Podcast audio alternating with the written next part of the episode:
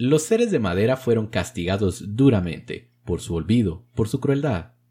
Nadie los quería ver, todos les reclamaban, y estos seres solo podían huir.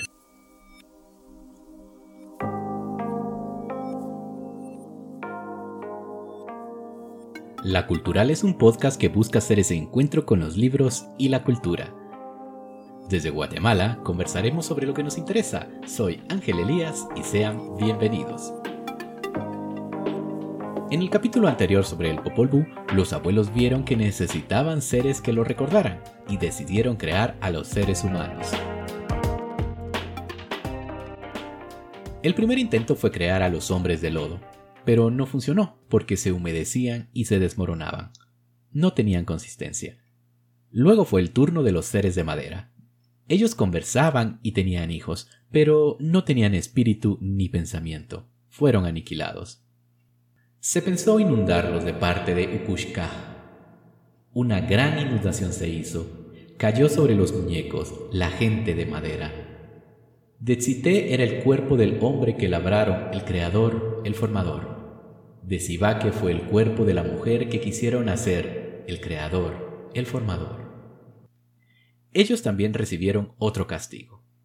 Hablaron todas sus tinajas, sus platos, sus ollas, su nishtamal, sus piedras de moler. Todo lo disponible se hizo presente. Nos provocaste mucho daño, nos mordiste, ahora ustedes serán los mordidos, les dijeron sus perros y sus chompipes. Los seres de madera fueron castigados duramente por su olvido, por su crueldad. Nadie los quería ver, todos les reclamaban, y estos seres solo podían huir. Desesperados, corrían apresurados, querían subir sobre las casas, pero las casas se desmoronaban y ellos caían.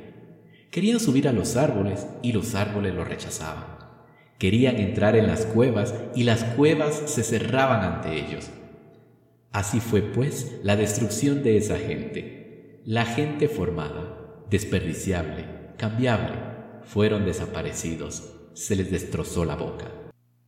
Ese fue el fin de los seres de madera. Se dice ahora que sus descendientes son los micos, los que habitan los bosques. En esa parte del relato hay un descanso. Cuentan el universo de Bukub Kakish, siete guacamaya.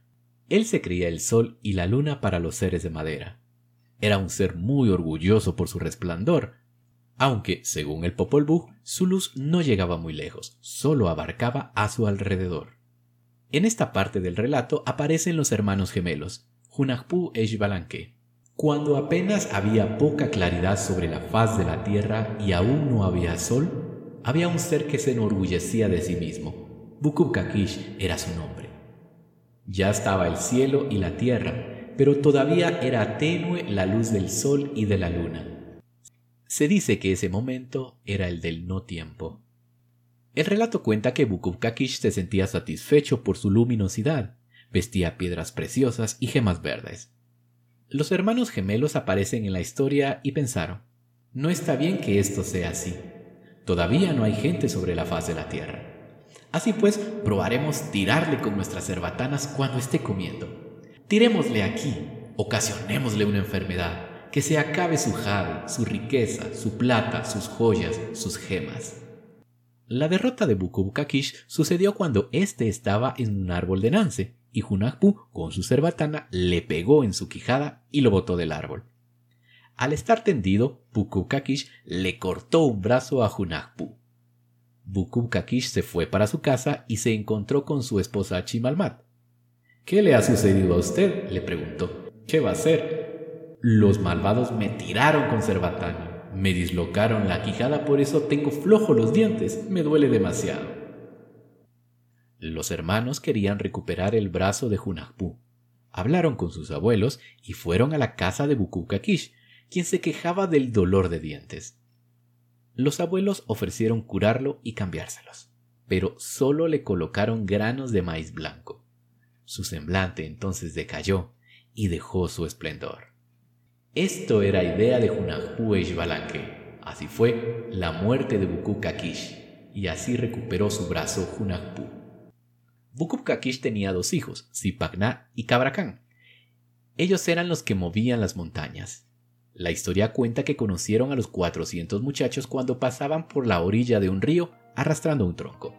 Así comienza otra historia, otro relato en el mundo maya. Los invito a leer el Popol Vuh. Soy Ángel Elías y nos escuchamos en la próxima emisión para seguir con este apasionante relato.